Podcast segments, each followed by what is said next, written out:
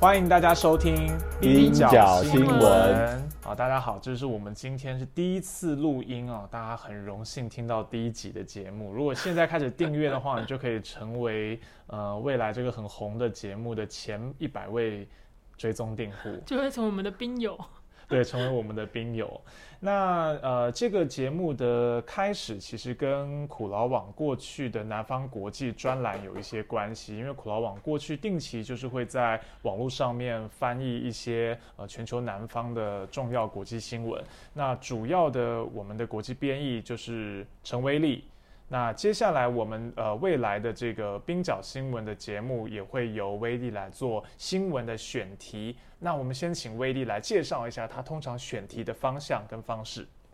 Hello，冰角新闻的观众大家好，等一下，等一下，哎，如果如果听众大家其实看不到你，不是观众，如果不满意怎么办？嗨，冰角新闻的听众大家好，我是陈威力，然后。我现在是苦劳网南方国际的编辑。我们南方国际是一个关注全球南方国家以及非主流观点新闻的一个实验性编辑平台。诶，先跟大家介绍一下什么是全球南方这个概念。全球南方这个概念其实就是在全球化的脉络之下衍生出来的一个词。那有南方就一定是有北方嘛？那所以。我们在讲南北方的时候，其实会特别去强调，或者是说去讨论，就是全球北方一些，比如说西方国家呀，或是说比较富裕的已发展国家，他们与全球南方，通常我们会，呃，我们的印象可能是第三世界的国家，或者是说发展中的国家，他们之间存在的不平等的一些问题，以及这些问题是为什么会。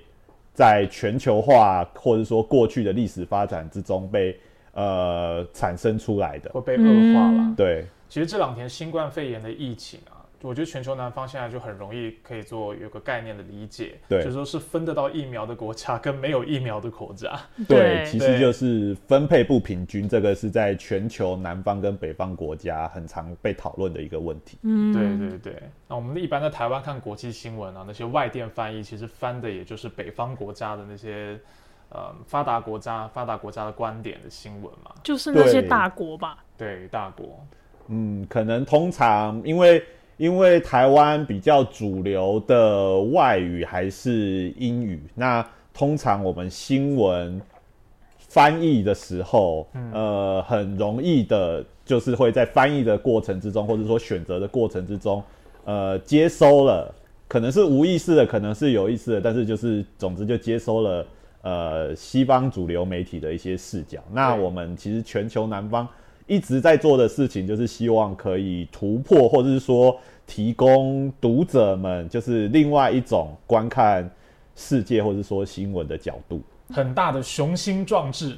第一集节目告诉大家我们的企图心。那我们接下来就看伟伦今天带给我们什么样子不一样的观点跟新闻。对啊，这礼拜要介绍什么新闻呢？今天的第一则新闻：酷刑处决焚烧村庄。报告揭露荷兰殖民印尼期间极端暴力罪行。荷兰的首相马克吕特啊，他最近向印尼的人民道歉。他道歉的原因是因为荷兰最近公布了一份调查报告，它的主题是对一九四五年到一九四九年这一段印尼在独立战争期间。荷兰军方他们对于印尼人民他所施加的极端暴力的一些情况所进行的一个调查，像是什么？他们对他们做了什么事？这份报告它很明确的指出，在一九四五到一九四九年期间，嗯，荷兰的军队以与情报单位对印尼人民施加了包括酷刑、大规模逮捕。强暴、焚烧村庄，还有不人道的拘禁等等的一些酷刑。呃，这份报告其实是由荷兰政府资助，然后由二十多位，包括印尼还有荷兰的学者共同完成的。那这份报告非常的庞大哦，总共有十四本书。十四本，十四本，对，有十四本书。他做了多久啊？做了大概四年半，哦，对，做了四年半。那呃，这个他的结论，也就是说，这十四本书里面有其中一个摘要，它摘要就很明确的指出说，一九四五到一九四九年，荷兰对印尼进行的极端暴力，所以极端暴力其实就是这份这份报告它的呃，他给的名词哦，不是媒体的二手诠释啦，是本来的报告就就用了极它的端暴力。书名就是这个对极端暴力。没错，没哦，伟文错。把十四本看完了。哎、我我没有哎、所以是荷兰政府自己花钱调查自己做过的错事。对那他们为什么会做这件事情？对，这个这个这件事情就要从大概最近这十年，其实包括说荷兰，还有一些过去的一些殖民国家，他们开始在对以前的殖民历史十七，因为荷兰在十七世纪的时候，嗯。它因为东印度公司跟西印度公司他们在亚洲的一些殖民地，还有一些、呃奴隶贸易而累积了财富，所以，所以荷兰这些国家在十七世纪的时候成为了一个强权啊，强权，一个世界大国嘛。嗯。在最近这十十年的时候啊，一些西方国家开始在对过去的殖民历史进行一些所谓的呃，不能说是清算，但是是一个回顾与检讨。检讨的时候，其实就会发现说，哦，原来自己的国家在过去的历史发展中，对其他国家或地方的人民施加了那么多，就是呃不人道的一些行为。嗯，那当然，另外一个历史原因，也就是说，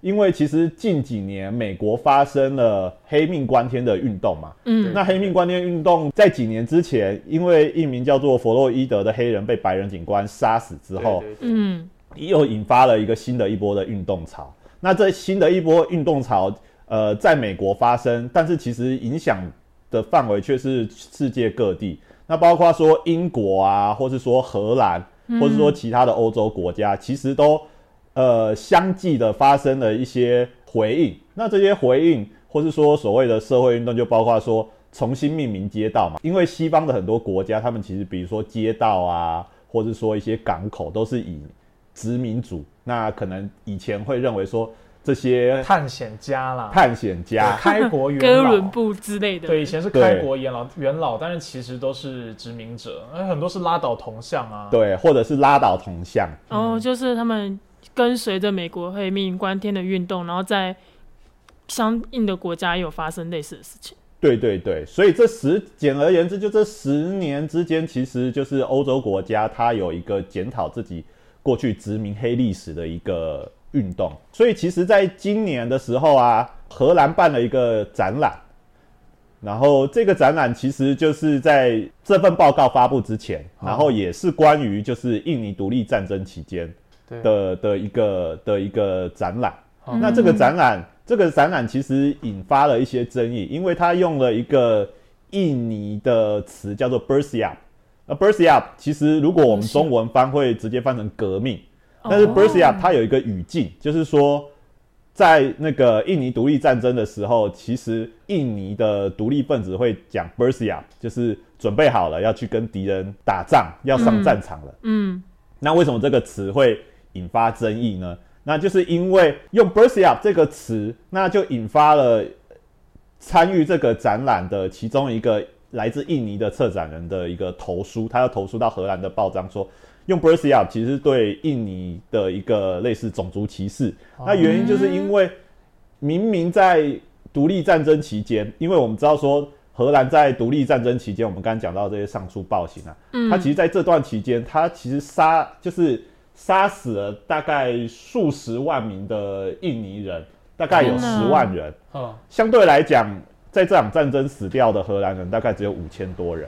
非常悬殊啦。对，但是用 “bersia” 这个词，其实会对一对可能一些比较敏感的的，或是说对这段历史比较清楚的人而言，他其实会觉得说，这 “bersia” 其实好像就是在强调我们在独立战争期间印尼方的就是暴力行为嘛。呃，好像你就是在凸显是有印尼印尼人在独立战争期间攻击荷兰人的那种感觉啊。对，因为 Bersia 其实是一个就是战斗期间的一个用语，然后特别就是印尼文这样子。嗯对，那所以其实就种种大家可以看，就是说，其实，在检讨的过过程之中，荷兰开始有了检讨的意识，但是在检讨的过程，或者说在回顾这段历史的过程之中，其实还是一个充满争议的的一个过程。那他推出这个报告之后，他还要相应做什么吗？还是就是推了一个我们检讨了自己，那他也要对你人民提供什么补偿？有什么效应吗？后续马克吕特就是荷兰的首相，他在报告之后就发表了道歉嘛。他道歉就说：“我对印尼人民表达我深挚的一个歉意。”嗯，然后他也按照这份报告，呃，把这一段历史形容为是极端暴力。但是他也说了，这个罪行，它是不是个别士兵，而是当时的一个系统性的一个结果。嗯，那这个他把它形容是说一个体制的错啦。当时的体制，他觉得是一个因为出于一种殖民优越感。那时候大家都在殖民，我也只是做了殖民要做的事的那种感觉吗？对对对，我也只是犯了全天下大国都会犯的错，有点类似这种感觉。哦，对哦。那顺带顺带一提，其实荷兰很有趣哦。卫报卫报曾经做过一个调查，嗯，他有调查，他对几个殖民国家就是做民意调查，那发现比如说英国、荷兰，然后西班牙这几个国家，嗯，荷兰。对于自己过去的帝国历史最感到骄傲，他的人数最多有五成，高达五成。你说荷兰人民？对对，他对自己的帝国历史是，就是你去做一个民意调查，就发现，哎，有五成的人就是对自己的那个帝国历史是感到非常骄傲。我以为他们对自己的大麻很骄傲，应该也是很骄傲啦。对啊，毕竟是一个嗯名产这样。对，那回回到刚才的问题，就是，但是。吕特他做出了道歉嘛？那其实历史学家参加调查的历史学家就有说，其实我们刚才讲的，比如说酷刑啊，然后恣意逮捕啊，不人道的拘留，甚至是强暴，还有焚烧村落，嗯，这些在战争期间的一些行为，其实在今日的国际法标准来看，就已经是战争罪了。对对。所以也有媒体问吕特说，那。现在荷兰政府要不要为过去的战争罪负责赔偿啊？进呃进行赔偿的时候，吕特说了一段话，他说这份报告是历史报告，从历史的角度出发，它不是一个法律。见解，他没有那种，所以他说这个问题，法律上面的问题就交给检察官去决定吧。那检察官回避了这个问题，那个已经过了追诉期的几十、五十年、七十年前的事情。像这种国际上的事情会上国际法庭吗？对，是要由印尼政府去告韩荷兰之类的。对，那其实过去几年间，呃，一些所谓在独立战争期间的受害者家属。其实有向荷兰政府就是提出诉讼，那这个诉讼其实就是在海牙法院进行，荷兰的海牙法院进行。那在二零二零年，也就是两年前的时候，其实就有受害者家属，当初这个受害者呃是十岁的小男孩，可他现在已经是八十多岁的一个老人了。他在出庭作证的时候就讲了当初。荷兰士兵在他的村落，在印尼现在的南苏拉威西省的一个叫做苏巴的一个村落，如何杀死两百多名男人，然后的的一个惨况。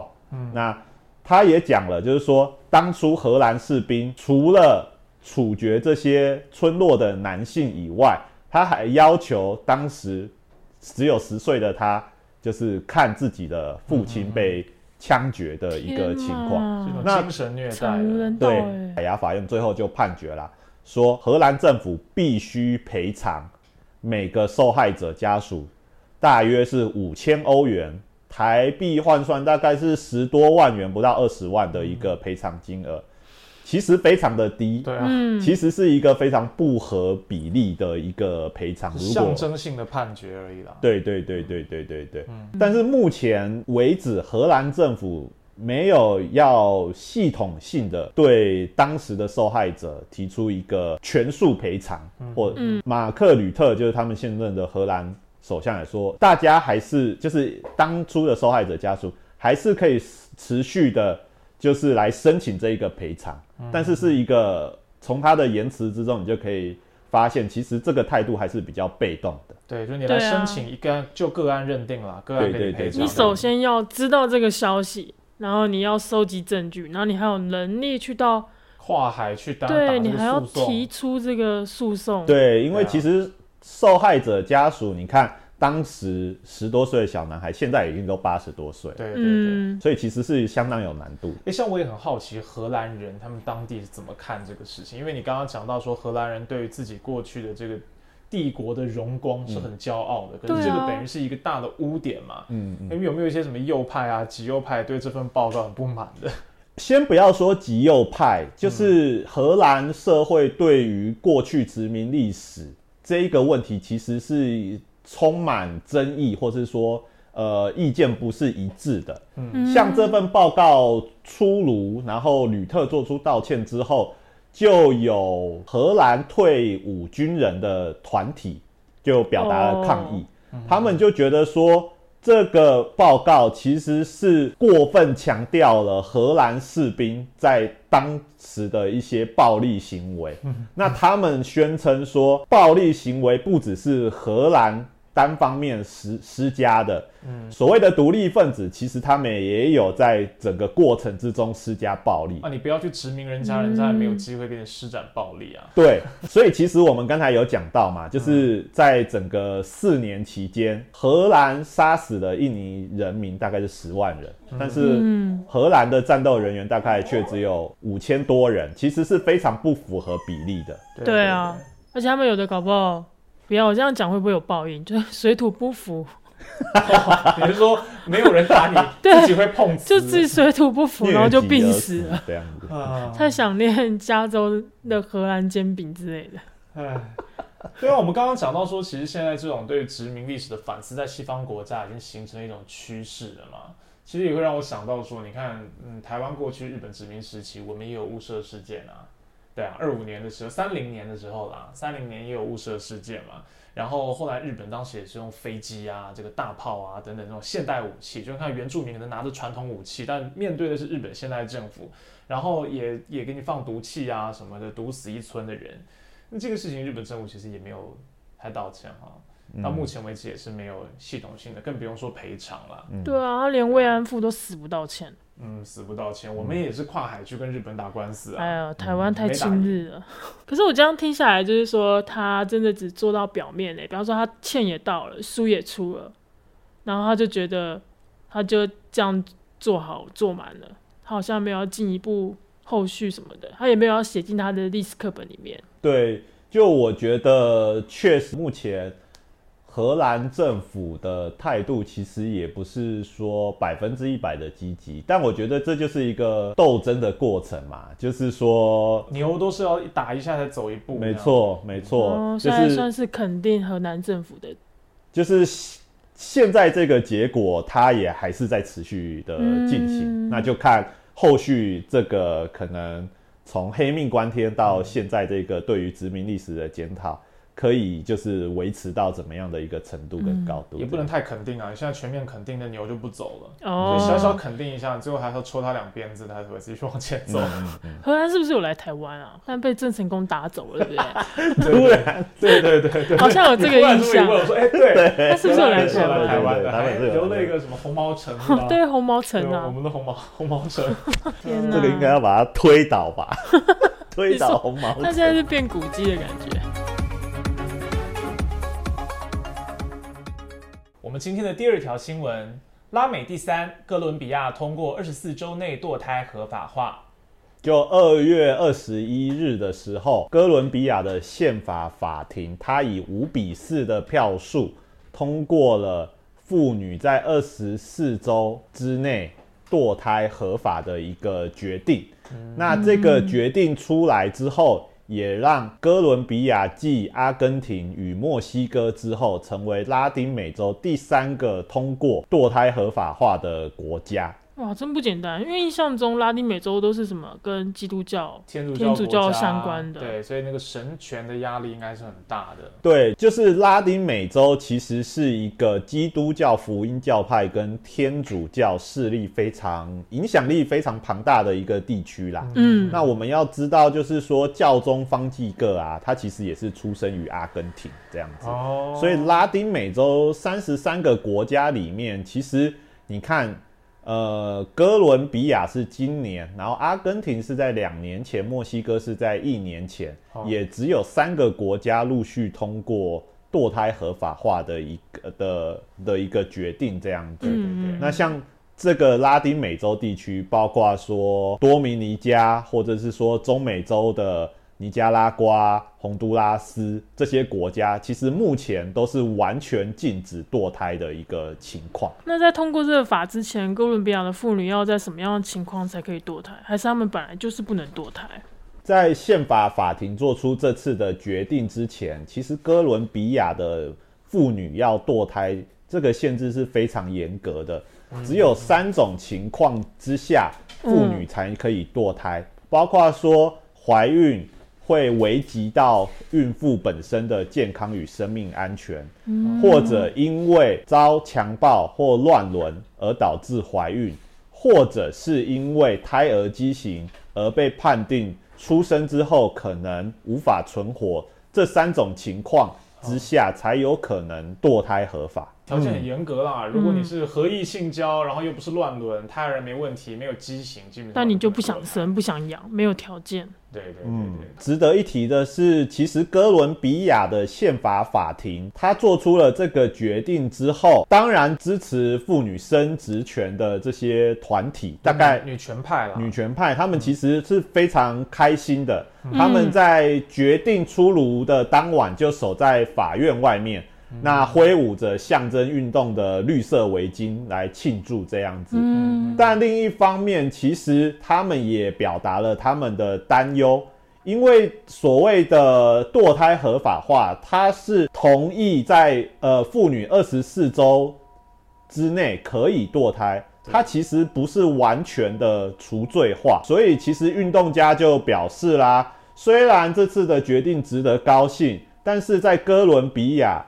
堕胎仍被视为是一项犯罪，也确实是被列入所谓的刑法之中的。那所以整个堕胎除罪化的运动是还没有完成的。就是如果超过二十啊四周的话，是不是？对，如果超过二十四周的话，还是违法，而且是违反刑法哦。不只这还是刑法法而已啦，就把它视为说你等于就是杀了一个类似个谋杀的那种意思。啊，对，对啊，我提供一个数据好了，就是在过去的十年之间，嗯，哥伦比亚大概有三百五十名妇女，她因为堕胎，然后被判刑。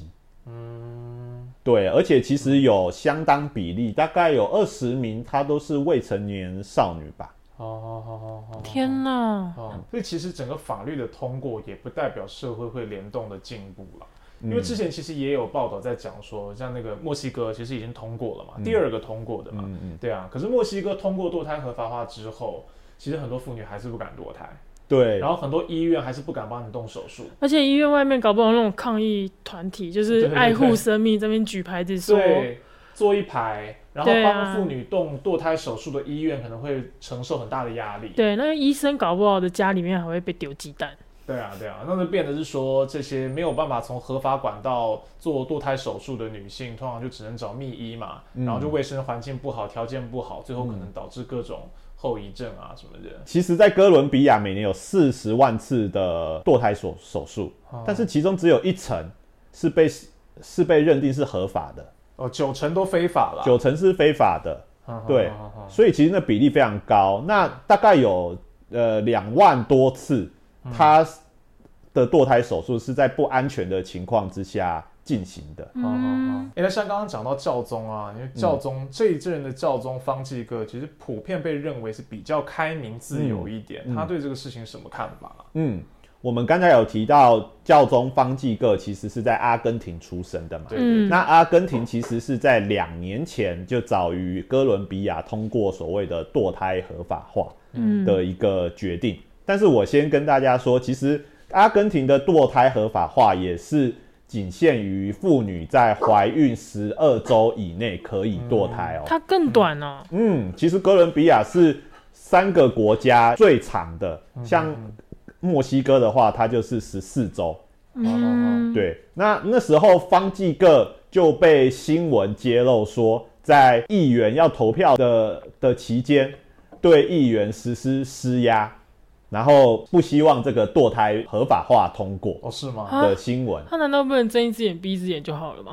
可他还跟议员施压力啊他。怎样施压？托梦哦。媒体有说，他可能就是因为在阿根廷有许多议员，他的支持是来自于所谓的教会团体。啊，对，那另外一方面，其实教宗在法案通过阿根廷的下议院之前，其实教会也都警告说，如果这个法院这个法案通过了，会恶化我们教会跟你们政府之间的关系哦，而且还发表了公开声明，把堕胎说成是让杀人罪合法化的一个决定。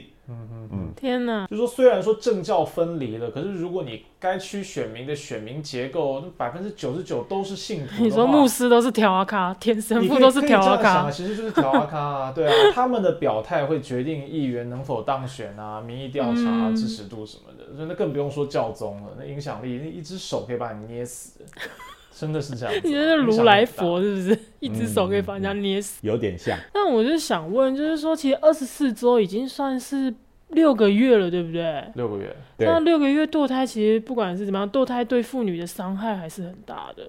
对啊，对啊，是啊，是没，错那。他能不不成不能从源头做起嘛？比方说，他可能有一些是因为犯罪，然后导致她怀孕，或者是因为她没有生育计划，或者说他们没有发足够的保险套什么的，就不知道他们前端做的怎么样？有一些这种权利，其实我说开放堕胎合法化，也不是鼓励大家非要你怀到二十四周才去堕胎嘛，而是提供一个选项啊。嗯，因为真的，我觉得每个人身体条件好像不一样，有些人怀孕马上就看得出来，可是有一些人是自己都不知道自己怀孕，然后发现的时候已经超过了三个月了，对不对？对比方说像我好了，我月经就是来的很慢，那我就会觉得说，假设月经还没来，我会不会已经怀孕了？对你就很难发现，因为你本来就不是每个月都来嘛。对啊，对啊，这那你有可能。发现的时候，如果就超过十二周、超过十四周，你可能就不能堕胎啦，你就缺乏这个选项了。没错，那时候美国德州在通过所谓堕胎禁令的时候，其实支持生殖权的团体就有出来说，其实一般的妇女，大部分的妇女要在六周的时候才会发现自己有怀孕。那嗯，发现自己有怀孕，不代表立刻就可以接受所谓的堕胎手术嘛，就期间还会有一些、呃各种，包括说社会上面啊，或者是说在手术进行之前的一些过程，或者是说问题要去克服这样子。比如最简单来讲，就是你可以设想一个未成年少女，她如果发现自己怀孕了，然后她可能又住在比较偏远的地区，从她发现怀孕到要找人陪同，然后要到医院，其实又要经历过一段时间。对。对。对，所以其实十二周或者说二十四周，真的就像浩中讲的一样，你的它就是一个让妇女她有更多时间可以去做决定的一个条件。嗯。你如果这一个时间像在厄瓜多，他们其实在哥伦比亚通过这个决定之前，他们其实国民议会也有通过类似的决定哦，就是十二周以内，妇女怀孕十二周以内可以堕胎，但是当地的妇女团体，或是说所谓支持生殖权的团体，其实立场或是说态度就跟哥伦比亚的妇女团体其实大相径庭。啊，怎么说？因为他们的症结就在于说，原本的提案是二十八周，嗯但是在决定之后的最后一刻却被修改为十二周。打他们认为说，这十二周的时间其实根本不足以让想要堕胎的妇女在一个呃相对时间充裕的情况下，做出一个嗯，真的符合他们自己意志的一个决定，嗯这样子。就是包含心理要准备好，生理要准备好，然后还有社会的压力等等的。对对对。就不是我们想象中的那么容易。诶，发觉了自己有身孕，然后就去堕胎，然后好像就是六周以内可以完成的一件事情，其实不是这样子。就法律的这个通过，其实也只是一个最低限度给予就是妇女自主决定的一个呃条件，法律上面的一个条件。但其实就像哥伦比亚的妇女团体他们呃所表达的那个警告那样子，其实就是堕胎除罪化，或者说距离我妇女真正拥有所谓身体自主权，还有一个很长的路要走。嗯嗯，这样我听下来，其实最让我感到害怕、可怕的东西，就是说它竟然还是一个刑法，就是它是一个罪，嗯，就是不知道台湾是怎么样。台湾目前其实堕胎也是入刑的，就是台湾堕胎也是入刑的，嗯，依照依照台湾的刑法，其实如果妇女在二十四周以后堕胎的话，是可以被处以六个月以下的有期徒刑。啊，优生保健法里面有规范说可以堕胎的一些条件啊，嗯。二十四周以内，或者刚刚我哦们前面讲的一些，如果是畸形儿啊什么等等这些问题，所以跟哥伦比亚一样，呃时间是一样，都是二十四周。对嗯，对啊，不过台湾过去其实也有一些讨论，包含像是说，嗯，配偶同意权，还有以前还有保守团体，配偶同意权是指说你堕胎要经你不能自己过配偶，决定，啊，必须是配偶要同意的。嗯，是哦。对对對啊，可是犯罪是我一个人犯，如 果我堕胎然后我要被关，配偶不用被关吗？配偶一一起被关吧？那个如呃他假设的就是，如果配偶不想堕胎，啊，假设就是从这里出来比如，说男的想要这个小孩，女的想把他剁剁掉，嗯，这就犯罪。嗯，然后那个逻辑应该是这样子，嗯所以很多人就说要有配偶同意权，就是如果女生要堕胎，要获得配偶的同意。然后以前还有保守派提案说要有三天的思考期。三天思考期是怎样？我我已经到人到了医院了，填写了一一堆表格，说我要堕胎，哦，所以我到医院我挂号，然后安排手术，还不能当不能天就，不能马上做。医生就说你再回去想想你，再回去想三天，想三天，他就想七十二小时。觉得要你考虑清楚这样。然后就很可怕，他就有三年的三天的期间，可以给你各种道德压力、道德劝说、轰炸嗯什么的。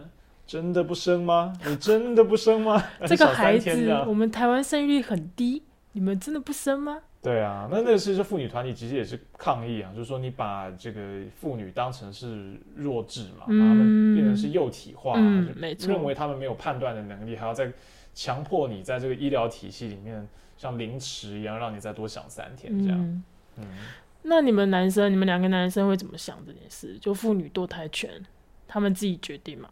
比方说，你跟你们的爱人，然后怀孕了，然后你真的很想要小孩，你们也协议好了，可是女方突然间就不在那个规划里面，也不用突然间啊，就是她决定不要生。你这我分法律上跟道德上，在感受上当然会觉得这个应该用沟通啊，嗯，应该沟通讨论。但是实际上，你负担怀孕的成本，就是生理上代价的，就是女的嘛。对，没有错。所以我也是觉得，你就道理来讲，应该是负担的那个人可以做一个最后的决定。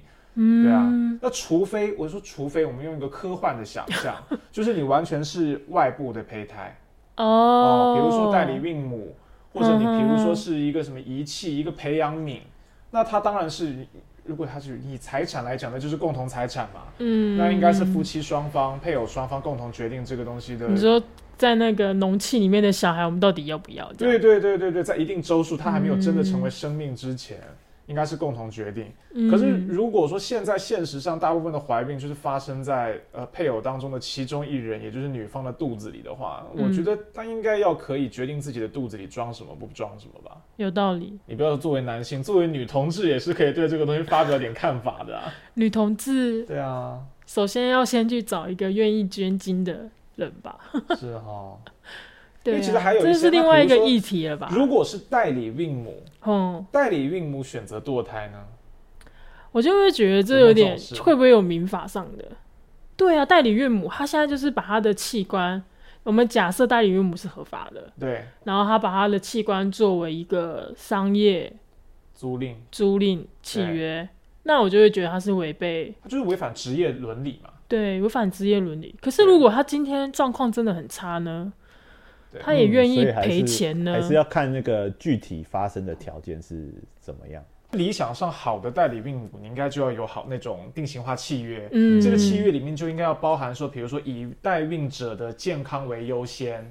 哦，如果代孕者身体不适嗯或各种状况的话，那就可以呃呃免负这个赔偿责任什么的，嗯应该是要有这种吧。嗯，对那它都得是在合法化的情况底下，嗯你才有办法进行这种细节的讨论。对对，没错你。现在全部都非法，大家就只能去国外找很贵的，嗯要不然就都是黑市嘛。没错那，黑市的情况下，我们刚刚讲那些就都当然不用谈，就都会很惨了、对，我们也可以用什么狗狗不是狗狗猫猫不是有以领养代替购买吗？